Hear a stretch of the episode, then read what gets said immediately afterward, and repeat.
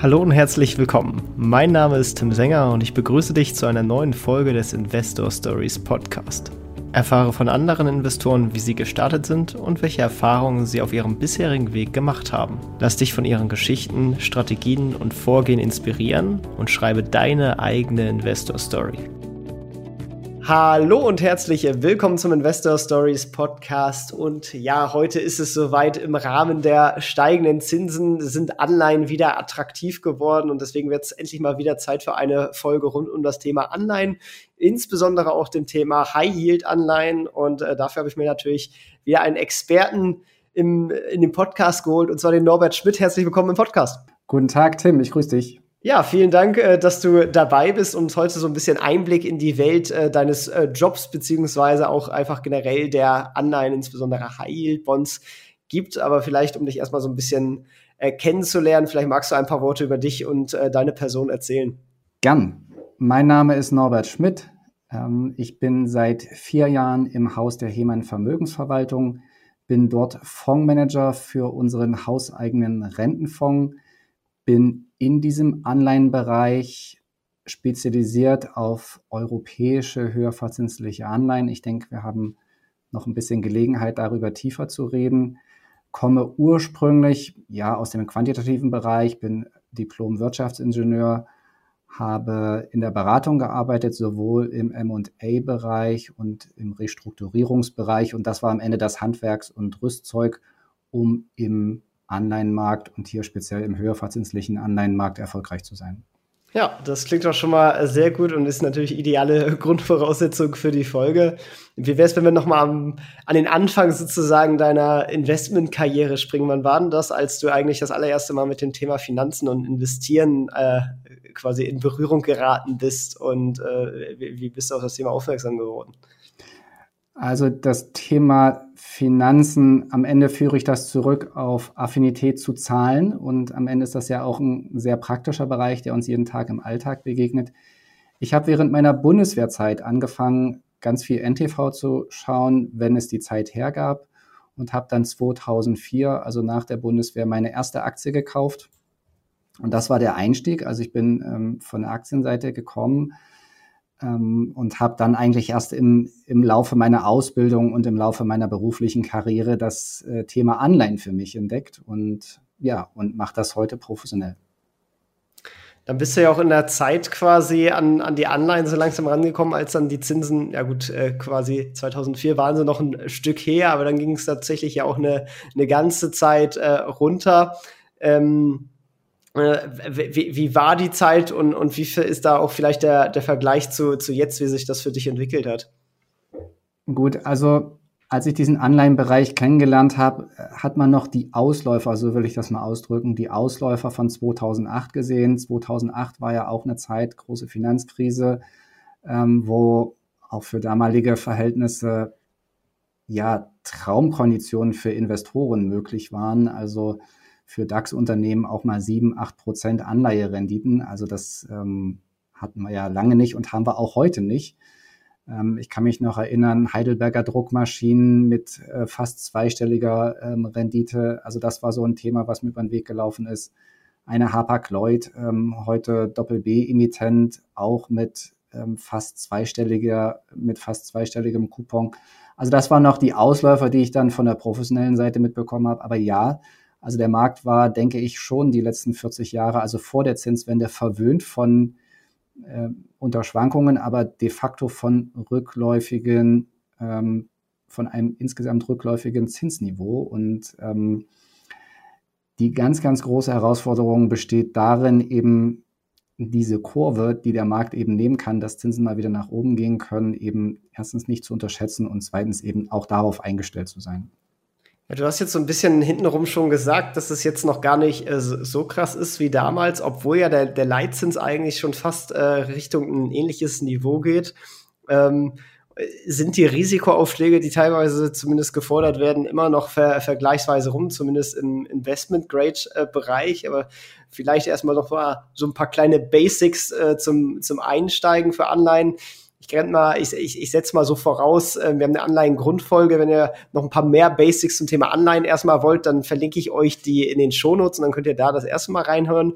Äh, wir schauen jetzt so ein bisschen mehr auf ja, das Tätigkeitsfeld vom, vom Norbert und dann insbesondere Hochzinsanleihen. Äh, vielleicht magst du so ein bisschen umschreiben, was quasi diese Art der Anleihen ausmacht und äh, in, in welchen Ratingklassen mich, äh, man sich da so im Groben rumtummelt.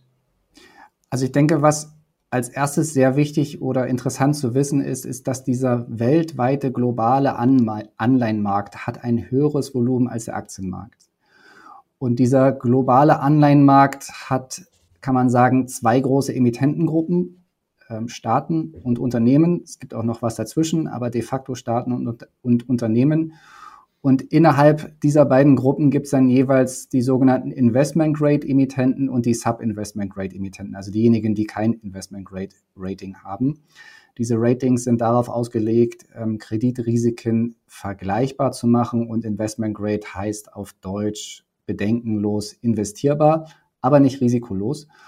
Und ähm, wir sind eben spezialisiert auf den Bereich Unternehmensanleihen, auf den Bereich höherverzinsliche, also Sub-Investment-Grade-Anleihen und hier wiederum regional auf, auf Europa beziehungsweise Unternehmen, die einen starken Fokus auch auf Europa haben. Sehr gut. Äh, ist jetzt quasi, wenn man sagt Sub-Investment Grade, äh, wie risikoreich ist das? Das kann ja wahrscheinlich auch, äh, wahrscheinlich ist es, kommt darauf an, eine schöne Antwort, aber es, es kann ja ein bisschen auch äh, ähm, ja, also ist das quasi einfach risikoreich mit, äh, da ist eine 50% Wahrscheinlichkeit, dass die Dinger pleite gehen? Oder ist das alles in noch so einem humanen Feld und eigentlich ist, wenn man jetzt so eine extreme Krise ausnimmt, das jetzt auch gar nicht so unwahrscheinlich, dass die pleite gehen? Wie, wie kann man das sich so vielleicht als Privatanleger ungefähr so vorstellen, äh, wie da die Anleihen so von der, von der Solvenz halt her sind? Ja, also das ist möglicherweise die erste Assoziation, dass das alles gar nicht so einfach ist. Aber man muss auch sehen, also dass diese europäischen höherverzinslichen Anleihen in den letzten 25 Jahren aktienähnliche Renditen, das heißt knapp 5% PA, ähm, erwirtschaftet haben über alle Kontur, Konjunktur- und äh, Zyklen und alle Krisen, die wir in den letzten 25 Jahren hatten, hinweg. Ähm, das heißt, da war die Dotcom-Blase dabei, ähm, da war 2008 dabei. Das waren alles keine, schöne, keine schönen Phasen. Aber die Rückgänge und die Wiederaufholzeiten waren beide vorteilhafter als bei Aktien.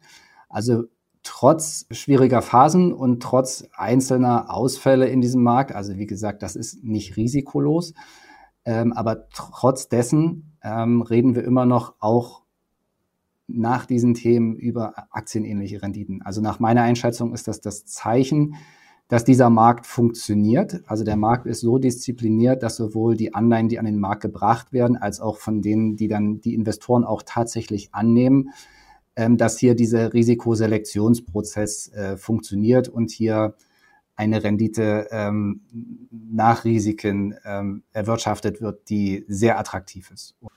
Jetzt ist das Interessante ja auch, dass Anleihen natürlich ein ganz unterschiedliches äh, ja, Game sozusagen sind, äh, also ein anderes Spiel als bei den Aktien, während bei den Aktien es ja wirklich so ein bisschen äh, darum geht, die Gewinne herauszusuchen, wenn man jetzt Stockpicking betreibt, ist es bei Anleihen, da hatte ich jetzt so ein schönes Memo neulich mal wieder gehört, vom Howard Marks geht es eher darum, sage ich mal, die Loser zu vermeiden. Also man will halt die Ausfälle vermeiden, weil ja der Return bei den Anleihen ist ja eigentlich fixiert und dann äh, geht es halt nur darum, dass eigentlich, sage ich mal, ähm, die Company dahinter auch das, das Geld noch zahlen kann.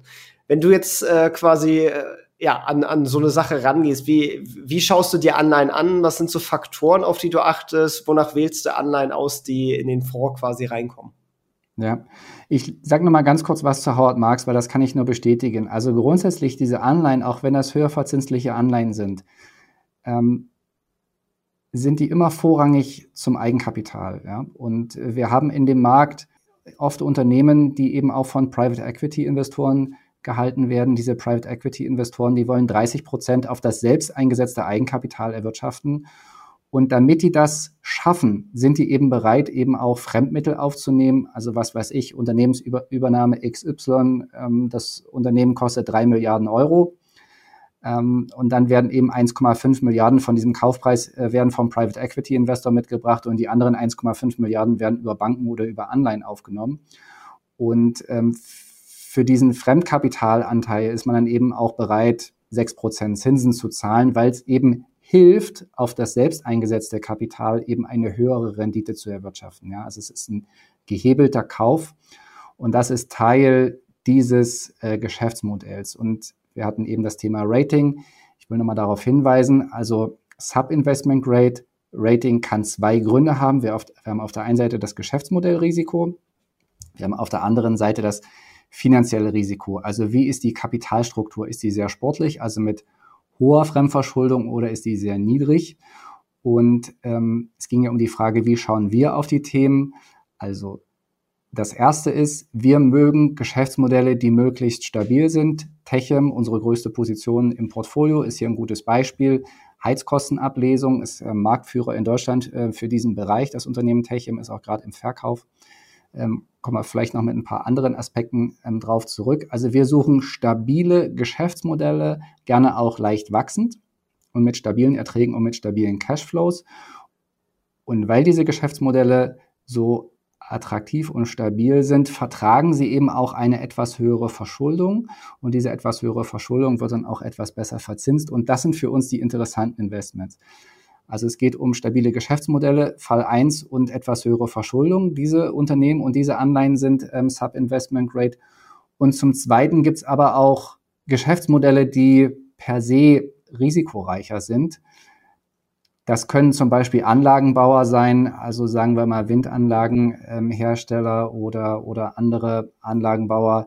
Das können Projektentwickler sein, das können, ja, schwer zu sagen. Ich will da auch keine pauschale äh, kein pauschales Urteil fällen, aber das sind so spontan ähm, Modelle, denen ich unterstelle, dass sie grundsätzlich erstmal ein erhöhtes Geschäftsmodellrisiko mitbringen.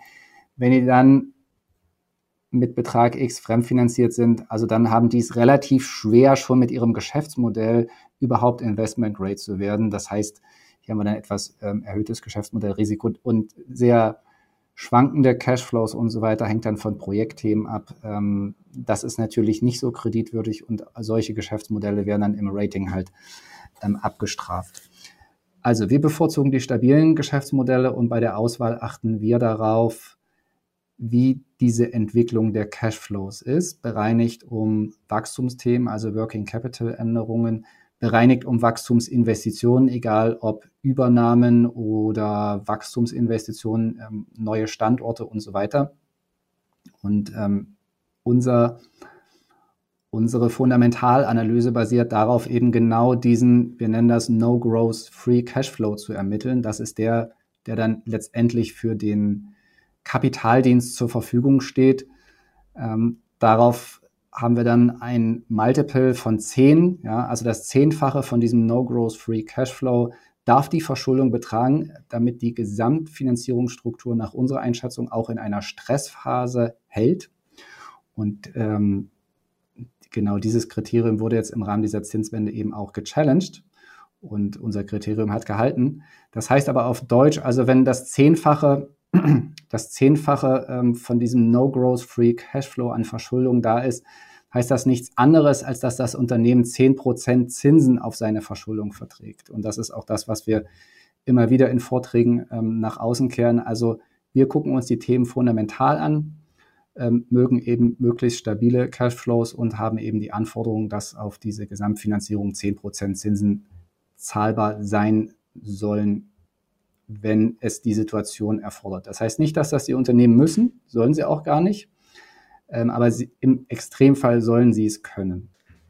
Was ja, sag ich mal, auch durchaus eine Auswirkung auf den Preis hat, ist ja die Laufzeit der Anleihen. Ähm, in welchem Rahmen ähm, seid ihr da unterwegs? Ist das, seid ihr da prinzipiell offen für, für jede Laufzeit oder äh, schaust du da, dass du da möglichst irgendwie im, im kurzfristigen, mittelfristigen Bereich liegst und ähm, genau.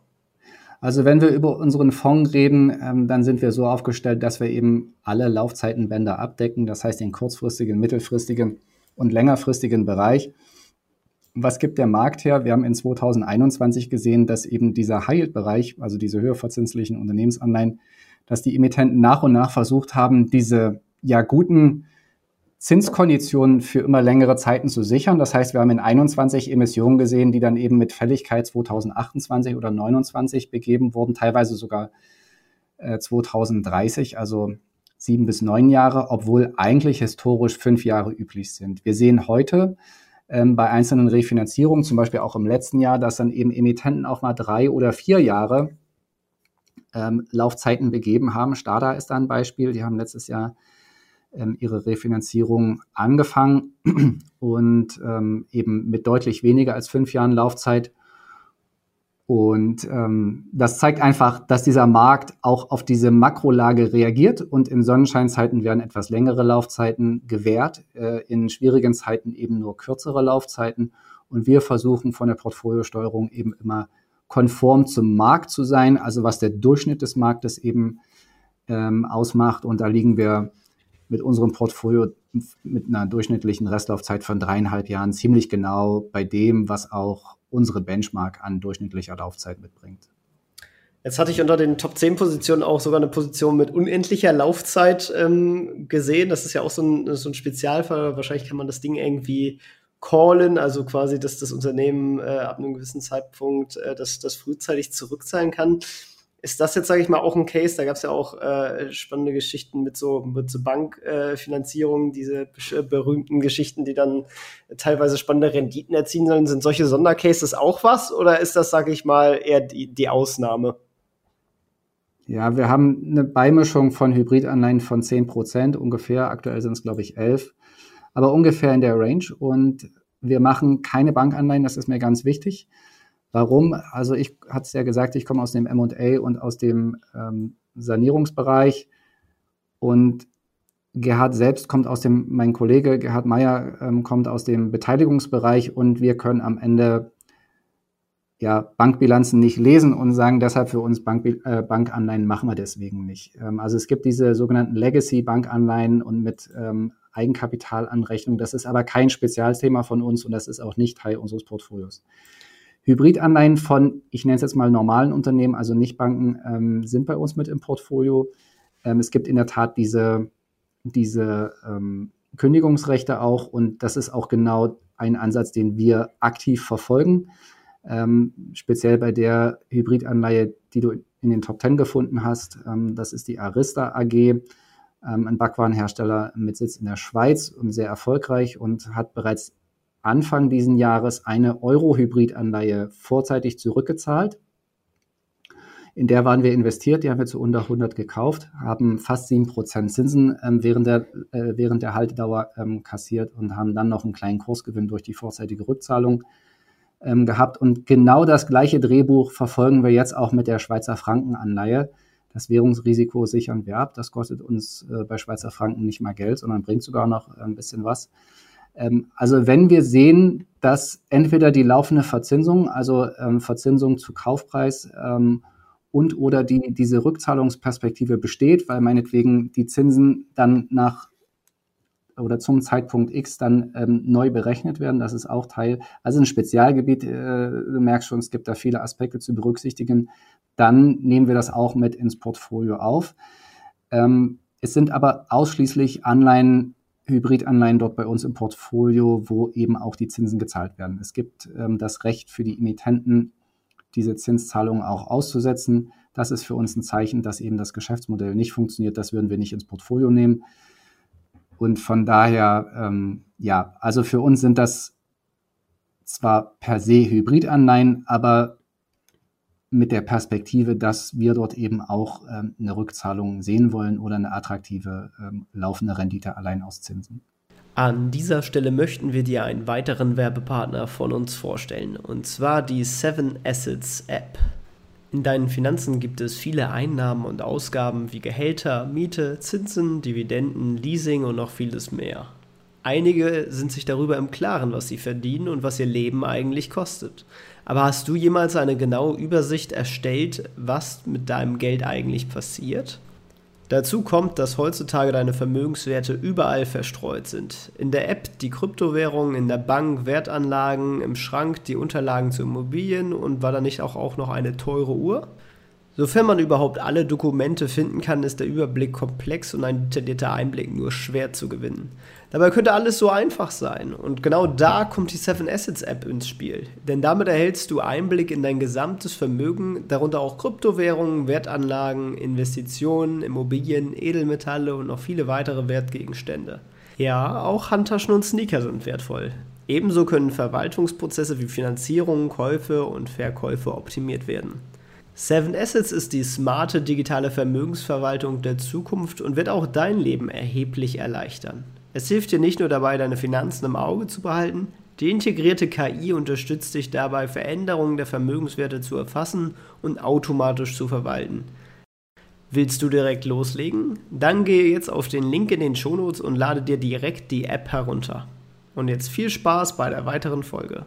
Ja, das Spannende an diesen Rückzahlungen ist ja, sag ich mal, dass es auch ein ganz unterschiedliches Element im Vergleich zum Beispiel zu, zu den Aktien halt ist ähm, wo man ja quasi selber die Entscheidung hat, äh, wann äh, man kann natürlich Anleihen an der Börse auch äh, zu jeder Zeit verkaufen und dadurch aussteigen, aber man äh, wird automatisch irgendwann aussteigen, sozusagen, wenn die äh, Anleihen zurückgezahlt werden, während bei Investoren im Aktienmarkt, da ist es ja auch häufig so eine äh, ja, Philosophiefrage, wann steigt man ein, wann steigt man aus, jetzt so ein Value-Investor, der versucht ja eine Aktie mit Unterbewertung zu kaufen, dann am besten in der Überbewertung wieder zu verkaufen. Ähm, wie ist da dein Vorgehen, euer Vorgehen bei Anleihen sozusagen? Wenn ihr die kauft, haltet ihr die in der Regel bis zur Fälligkeit oder wenn ihr sagt, okay, der, der Markt stellt jetzt hier die, ähm, die, die Solvenz zu positiv ein, dann, dann steigt man mal aus. Was, was ist da so eure Philosophie und wie geht ihr da vor? Also wir sind angetreten mit einem Renditeziel und ähm, wir suchen Anleihen, die dieses Renditeziel unterstützen. Ja? Also wo, wo wir ein am Ende Chance-Risiko eingehen, wo wir sagen, das passt mit dem, was wir uns am Anfang vorgenommen haben. Ja? Also Schwankungen nicht so groß und Rendite äh, 4% oder mehr. Ähm, da muss man auch dazu sagen, diese 4% sind Vorzinswende, also wir sind ja 2019 gestartet. Und ähm, ja, also ein Teil unserer Analyse ist nicht nur die Fundamentalanalyse, sondern auch die Anleihenseite. Also wir verfolgen eine Buy-and-Hold-Strategie Wobei Hold heißt, ähm, wenn alles so läuft, ähm, wie wir uns das vorstellen, dann gibt es üblicherweise eine vorzeitige Rückzahlung. Und ähm, das ist eben ganz wichtig.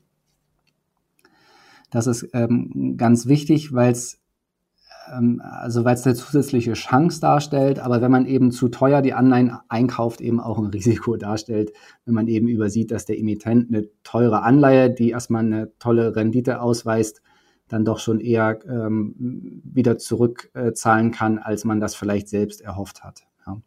Verstehe. Ja, das ist natürlich eine, eine interessante Geschichte, ähm, wo, womit man halt auch im Zweifel viel rausholen kann, äh, ist aber dem Privatanleger gar nicht äh, ja, so sehr gestattet, denn das ist ja generell so ein Problem bei Anleihen für Privatanleger äh, viele sind insbesondere im Euroraum in einer Stückelung, die gar nicht erreichbar sind für Privatanleger. Ich glaube, so wahrscheinlich auch bei euren äh, Anleihen, die ihr da im Portfolio habt, äh, ist, ist häufig so die, die Mindestabnahmegröße so 100.000 Euro. Das ist natürlich für den Privatanleger wenig zu stemmen und ist natürlich auch durchaus ein Anreiz, äh, warum jetzt so ein Fonds zum Beispiel wie euer äh, interessant sein könnte. Ähm, äh, wie, wie, siehst du die ganze Thematik und äh, ist das teilweise auch gerechtfertigt, dass die so hoch ge gestückelt sind und, und, und woher kommt das, dass man die nicht so einfach vielleicht handeln kann wie, wie Aktien? Also ich kann das erstmal nur bestätigen. Also ich weiß jetzt nicht genau den Anteil, aber definitiv über 90 Prozent unseres Portfolios sind Anleihen mit einer Stückelung von 100.000 Euro oder US-Dollar. Das ist so. Ähm, das ist ein Markt, ein professioneller Markt. Ähm, das heißt, hier gibt es nicht die, die anlegerfreundlichen Regelungen, was die Transparenz anbelangt. Das sind also keine, nicht bei jedem Unternehmen eben diese öffentlich zugänglichen Informationen, wie die operative Entwicklung ist. Das sind eben teilweise auch Private Equity Beteiligungen, wo eben der Investor nicht möchte, also dass da die operative Entwicklung für alle einsehbar ist. Und äh, diese operative Entwicklung ist aber einsehbar für professionelle Investoren. Und da muss man sich anmelden, da bekommt man Zugang, wenn man eben nachweist, dass man äh, Vermögensverwalter oder Fondsmanager, also jedenfalls da in einer regulatorischen Rolle ist, die eben den Zugang ähm, zu, zu, diesen Informationen erlaubt. Genau, also das heißt, ja, das ist ähm, einfach dem Markt geschuldet. Ja, also die Unternehmen, das ist Kreditgeschäft. Man kennt ja auch das Bankgeheimnis. Ich glaube, das ist ähm, von der Seite am, am plausibelsten erklärt. Also es gibt das Bankgeheimnis, nicht jeder möchte sich da in die Bücher gucken lassen und von daher lässt man nur die Profis rein und um das sicherzustellen, ähm, wird der Zugang zu den Informationen beschnitten. Also es dürfen nur ähm, professionelle Investoren sich bei diesen äh, Investor Relations äh, Bereichen anmelden. Erstens. Und zweitens stellt man das sicher, indem man die Stückelung eben entsprechend hoch macht. Und ich darf äh, für uns sagen, also diese hm, Analyse und diese Überwachung der Emittenten, das ist für uns ein Fulltime-Job. Also ähm, wir haben jetzt über 60, äh, 60 Anleihen im Portfolio. Also das macht man nicht so nebenbei beim Zeitungen lesen oder beim Nachrichtenlesen. Ja. Ja, aber dafür ist dann ja unbedingt spannend, äh, vielleicht halt eurer Fonds. Und äh, vielleicht schauen wir jetzt auch mal danach ähm, und, und, zoomen äh, raus. Du hast jetzt schon die, die Anzahl der, der Anleihen, die ihr so im Portfolio gesagt genannt habt. Äh, wie geht ihr insgesamt vor bei der Gesamtportfolio-Konstruktion? Also sagt ihr da, ihr möchtet einen gewissen Teil in bestimmten Ländern haben, maximal oder maximal in bestimmten Branchen oder guckt ihr da eher mal nach den einzelnen Opportunitäten und daraus ergibt sich dann das Gesamtportfolio? Wie, wie baut ihr das sozusagen auf? Also es gibt nur sehr wenige Top-Down-Vorgaben, die wir uns selbst geben.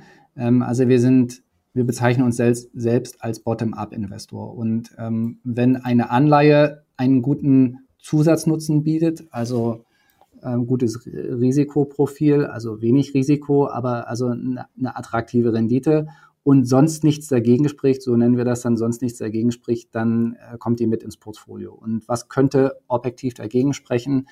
Die Laufzeit ist außerhalb irgendeines Bandes oder die Branche, da sind wir schon stark vertreten, dann würden wir, glaube ich, überlegen, ob wir dann hier und da ähm, andere Anleihen vielleicht ein bisschen zurücknehmen. Ähm, also wir kommen dort von bottom up. Und ähm, es gibt, es gab in der Vergangenheit seltene Situationen, wo wir gesagt haben, okay, Pharmabereich, das wäre jetzt das Richtige genau für diese Zeit. Da haben wir dann eben bewusst den Pharmabereich um ein, zwei Prozent aufgestockt. Am Ende ist uns wichtig, über alle Branchen, und das ist aber von Beginn an so breit verteilt zu sein, also keine, keine Branchenrisiken zu haben. Länderrisiken sind für unser Portfolio ähm, schwieriger zu erfassen, weil die Emittenten dann teilweise in den Niederlanden oder in, in äh, Luxemburg beheimatet sind, aber nur Zweckgesellschaften sind, die dann operative Unternehmen in anderen Ländern dann finanzieren. Also da haben wir nicht so die Transparenz und finden das auch für unsere Entscheidung nicht so relevant. Und Laufzeitensteuerung hat man drüber gesprochen. Wir haben kürzere Laufzeiten, wir haben mittlere Laufzeiten und wir haben längere Laufzeiten. Wir mögen Anleihen, die eine mittlere Laufzeit haben, aber wo wir eine hohe Wahrscheinlichkeit sehen, ähm, dass die Rückzahlung schon in Kürze erfolgt, also wo es eine hohe Wahrscheinlichkeit einer vorzeitigen Rückzahlung gibt, im Idealfall dann sogar auch zu Kursen von über 100. Genau, und äh, das ist am Ende unser, unser Makroansatz. Ja. Ja, spannend. Äh, das gibt, glaube ich, jetzt ein gutes Gefühl für den Fonds. Also ich, wie gesagt, ich verlinke ja auch, sage ich mal, die, die Webseite von eurem Haus. Das heißt, wer sich da mehr Informationen holen möchte, der, der kann da auch gerne mal reinschauen, äh, ohne dass wir jetzt hier zu viel Werbung dafür machen wollen. Ähm, aber ich fand es definitiv spannend, weil äh, ja, in der Tat, als Privatanleger kommt man sonst an, an viele dieser spannenden Werte gar nicht erst ran. Und äh, die Rendite äh, als Aktienmarkt ähnliche Rendite, also die, die Running Yield jetzt zum 31.10. Äh, habe ich jetzt gerade das Factsheet auf, äh, da, da ist die halt auch bei 9,76 Prozent. Also das ist ja schon äh, wirklich eine Ansage. Das ist definitiv eine Ansage. Ich möchte nur einen Einschub machen. Also wir reden über Zinswende. Das äh, Marktzinsniveau, wenn man jetzt mal die kurzfristigen Zinsen, den drei Monats Euribor anschaut. Also wir haben, wir kommen von einem Niveau von minus 0,5 Prozent. Also wir kommen von negativen kurzfristigen Zinsen ähm, und wir sind heute im drei Monats Euribor von 4 Prozent. Ähm, also das heißt, die kurzfristigen Zinsen sind um viereinhalb Prozentpunkte hochgegangen. Und die Botschaft ist einfach nur, diese 9,8 Prozent, die wir jetzt per Ende Oktober sehen, das sind eigentlich die 5 bis 6 Prozent von vor vier Jahren. Ja? Also das, also ein ganz, ganz großer Teil. Das ist, wir haben nicht unser Risikoprofil geändert ähm, seit Auflage, eher sogar unser Risikoprofil noch verbessert, also ähm, bessere ähm, durchschnittlich äh, hat sich unser Rating im Portfolio sogar noch verbessert. Und trotzdem haben wir hier eine extrem attraktive Rendite und ähm, die ist eben unter anderem auch von variabel verzinslichen Anleihen getrieben. eben die vier Prozenter, die in 2021 gekommen sind, das sind jetzt eben die acht Prozenter, ja. Und das ist natürlich eine tolle Zeit, also für Investoren, weil das Unternehmen unten drunter hat sich nicht geändert. Es ist rein finanzgetrieben. Es ist allein äh, eine Zinsänderung. Ähm, und ja, also von daher ist das ähm, eine schöne Möglichkeit, um hier die Zeit als Investor für sich laufen zu lassen. Auf jeden Fall ist ja, sage ich mal, auch immer viel vom, vom Einstiegszeitpunkt abhängig. Je nachdem äh, bewirken, bewegen sich ja die Anleihen quasi auch immer kontra zu den, zu den Leitzinsen, weil ja quasi sie sich an den, an den Marktzins quasi anpassen. Ähm, wird ja häufig auch so ausgedrückt äh, im, im Fachjargon als, als Modified Duration, also wie viel Durchschlagskraft sozusagen eine Veränderung der, der Zinssätze auf die äh, Anleihen hat. Oder in dem Fall auch auf den äh, Fonds. Ähm, ist das, sage ich mal, ein, ein, Risiko, sag ich jetzt mal, dass äh, wenn jetzt die, die, die, Zinsen stark ansteigen oder stark fallen, ähm, dass das quasi auch auf den, den Preis stark durchschlägt und ähm, inwiefern, sag ich mal, ähm, auch, auch das, ich habe jetzt in letzter Zeit viel zu viel Howard Marks anscheinend gehört, hatte ich da nämlich mitgenommen, äh, die, die kommen ja auch durchaus aus dem Yield-Bereich. Ähm, ist das so, dass gerade im High-Yield-Bereich sich häufig das trotzdem dadurch glättet, dass äh, je nachdem die Risiko ähm, ja, Margen, die Risikospreads sozusagen, die über den risikofreien Zinssätzen der Anteil liegt, ähm, dass der mal sich erhöht oder niedrigt und daher das häufig im High-Yield-Bereich ist, dass das weniger stark schwankt als jetzt äh, so eine klassische Staatsanleihe. Also die Durationsrisiken sind im High-Yield-Bereich definitiv niedriger als im Investment-Grade-Bereich, weil eben die durchschnittlichen Laufzeiten niedriger sind. Ähm, das ist erstmal grundsätzlich, ähm, das ist erstmal grundsätzlich so. Das hat man auch in 2022 gesehen. Nichtsdestotrotz ähm, waren diese Anleihen natürlich auch von diesen marktbreiten Rückgängen. Also es gab ja nicht nur im Anleihen, äh, nicht nur im Aktienbereich diese großen Rückgänge und Schwankungen, sondern auch im Anleihenbereich. Und der High-Yield-Anleihenbereich, ähm, der Markt ist mit minus 11,5 Prozent davongekommen. Ähm, das war vergleichsweise gut im, äh, im Vergleich zu Investment-Grade-Anleihen, weil die eben noch ein viel größeres Durationsrisiko hatten. Wir sind sogar unter 10 Prozent ähm, geblieben, aber auch wir waren betroffen. Ähm, aber ja, es gibt ähm, das Thema Spread ist sozusagen davon nicht komplett unabhängig, aber eine zweite Dimension. Also wir haben einmal das Thema risikoloser Zins, Durationsrisiko und dann haben wir das Spread-Risiko. Ähm, wenn jetzt sich die Konjunktur extrem hart verschlechtert, ähm, dann würde das äh, eben diese, dann nimmt man an, dass eben die operative Entwicklung aller Unternehmen betroffen ist und das würde dann aufgrund der höheren, der durchschnittlich höheren Verschuldung eben auch, äh, da, da werden dann die höher verzinslichen Anleihen etwas stärker betroffen. Und das muss man dann eben kompensieren, ja, durch eine entsprechend gute Auswahl. Also das äh, sind, ähm, das sind so die Themen, die einen da umtreiben. Ähm, global betrachtet ist unser Blick, dass wir über ein insgesamt stabiles konjunkturelles Umfeld sprechen. Es gibt wie in jeder Zeit natürlich Gewinner und Verlierer und das ist Teil unseres aktiven Managements, darauf eben zu achten, dass die Unternehmen die Stärke haben, um eben irgendwann auch die Rückzahlung zu 100 zu leisten ja, äh, ver äh, verlieren, gewinnen, das ist eine gute Überleitung zu einer unserer beliebten Standardfragen.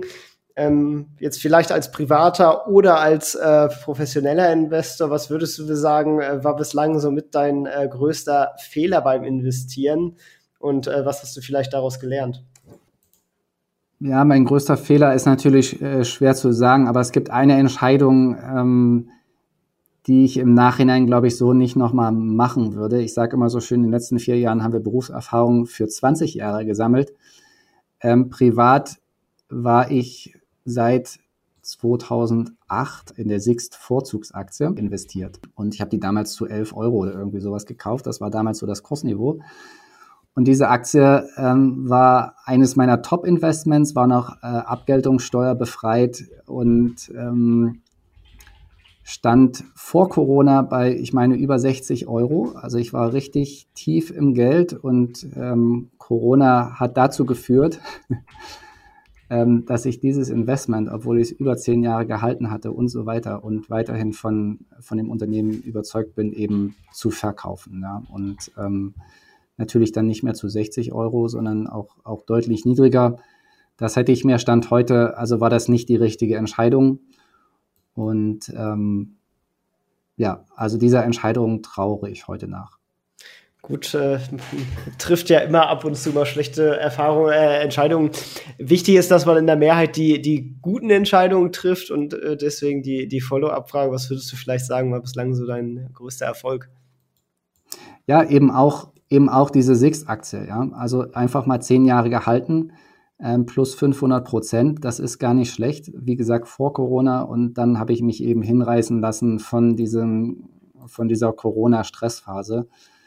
Ähm, also alles richtig gemacht und dann eben doch äh, von, den, von den Gefühlen leiten lassen. Ähm, das war in dem Fall auf der privaten Ebene äh, nicht das Richtige.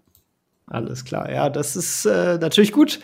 Ähm, schauen wir das Ganze ähm, nochmal in die Zukunft. Ähm, was, was ist so langfristig dein, dein, dein Ziel? Irgendwie jetzt mit dem Fonds zum Beispiel? Gibt es ein bestimmtes irgendwie Rendite-Benchmark-Ziel oder Größe des Fonds oder äh, auch privat finanzielle Ziele? Wo, wo, wo soll es quasi hingehen?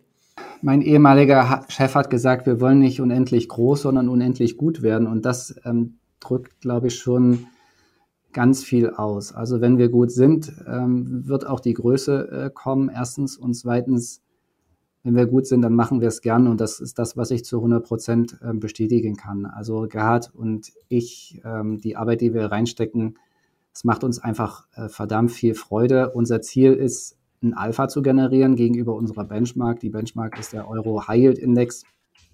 Das haben wir in den letzten Jahren geschafft. Ähm, so sieht auch das Fonds-Rating entsprechend gut aus.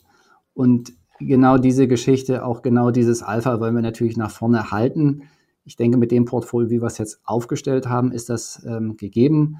Ähm, den Rest wird die Zukunft zeigen. Das ist einfach unser Job als aktiver Fondsmanager. Wir werden im Dezember die nächste vorzeitige Rückzahlung haben zu einem Kurs von über 100 ähm, bei einer unserer größeren Positionen. Das ist, ähm, das ist jedes Mal wieder ein Highlight für uns, ähm, weil das natürlich äh, dann Mittel sind, die wir dann auch wieder in Anleihen investieren können, äh, die dann auch mal wieder unter 100 notieren und die dann auch wieder auf 100 steigen können zur Rückzahlung. Das ist einfach Anleihengeschäft. Ähm, auf diesen Moment mussten wir jetzt sechs Monate warten. Das war eine lange Zeit. Aber wir freuen uns, dass das jetzt wieder vor der Tür steht. Und ähm, gibt es finanzielle Ziele privat? Also ehrlich gesagt keine festen. Und ähm, wenn ich mir 2019 zum Start feste Ziele gegeben hätte, dann wäre ich jetzt traurig. Nein, es geht darum, zu jeder Zeit ähm, ja, also sich auf der richtigen Reise zu befinden. Und das finde ich absolut ähm, für, für alle unsere Investoren und auch für uns. Und deswegen ist das jetzt alles gut und soll bitte so bleiben und der Rest äh, kommt von allein als Investor muss man ja zwangsweise auch immer viele Dokumente lesen und äh, deswegen lesen viele auch immer sehr, sehr gerne Bücher. Und da wäre natürlich die Frage, tust du das auch und gibt es da vielleicht ein Buch, was dich äh, persönlich sehr inspiriert oder vorangebracht hat, was du empfehlen würdest, dass jeder mal gelesen haben sollte? Ja, ähm, es gibt ein Buch, was auch ähm, Bezug zu meiner Familie hat. Dieses Buch heißt Factfulness und es geht um ein Verständnis darüber, was eigentlich mit äh, Developed Markets und Emerging Markets gemeint ist und was eigentlich die Fakten für eine, für eine Sprache sprechen. Ich will jetzt nicht zu viel verraten, aber es hat meinen Blick auf die Welt verändert und dieses Buch ist aktueller denn je. Sehr, sehr gutes Buch, äh, habe ich auch gelesen, hat mir sehr, sehr gut gefallen und in der Tat, also äh, gerade in einer Zeit, wo Fakten äh, häufigerweise also auch äh, immer mal wieder durcheinander geworfen werden, ist das Buch äh, ja wirklich aktueller denn je. Und äh, damit kommen wir tatsächlich auch schon äh, zum Ende und äh, da machen wir immer gerne so ein kleines Rollenspiel. Und äh, wenn du jetzt morgen im Körper eines anderen aufwächst, diejenige Person ist äh, 25 Jahre alt, hat einen angestellten Job mit circa 2000 Euro Nettoverdienst und noch 10.000 Euro auf einem Tagesgeldkonto liegen. Du hast kein Netzwerk oder sonstige Kontakte mehr und musst sozusagen als neuer Mensch nochmal von vorne starten, hast allerdings noch dein heutiges Wissen. Was würdest du machen? Ja, ich denke, es ist wichtig, neu zu denken und sich in einen Zustand zu versetzen, wie ich immer so schön sage, oder in, in, ja, in einen Zustand zu versetzen, den man einfach aushält und ähm, dass man eben einfach mit der Situation zufrieden ist und am Ende für ein Investment, also das gilt eben auch fürs Leben, in einen Zustand zu kommen, dass die Zeit für einen läuft. So abstrakt möchte ich das halten. Auf jeden Fall äh, ein guter Rat, sage ich mal, zum, zum Abschluss und äh, auch immer eine, eine Mindset-Frage. Und ja, damit haben wir äh, tatsächlich das Interview auch schon äh, durch mit all meinen Fragen. Ich danke dir ganz herzlich für die Einblicke, die du uns in die Welt der Anleihen und auch äh, deine persönliche Geschichte gegeben hast. Äh, wirklich viel Spannendes dabei und äh, ja, vielleicht eine Assetklasse, die jetzt noch mal interessanter für euch gewesen äh, geworden ist. Äh, jetzt durch die Zinserhöhung, aber auch durch das, was ihr vielleicht in, in diesem Podcast gelernt habt. Äh, vielen Dank dir, Norbert, dafür und äh, die letzten Worte des Podcasts überlasse ich dir.